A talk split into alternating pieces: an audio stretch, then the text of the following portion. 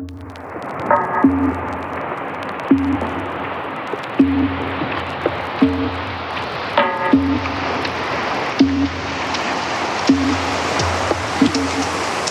principal en tu cocina.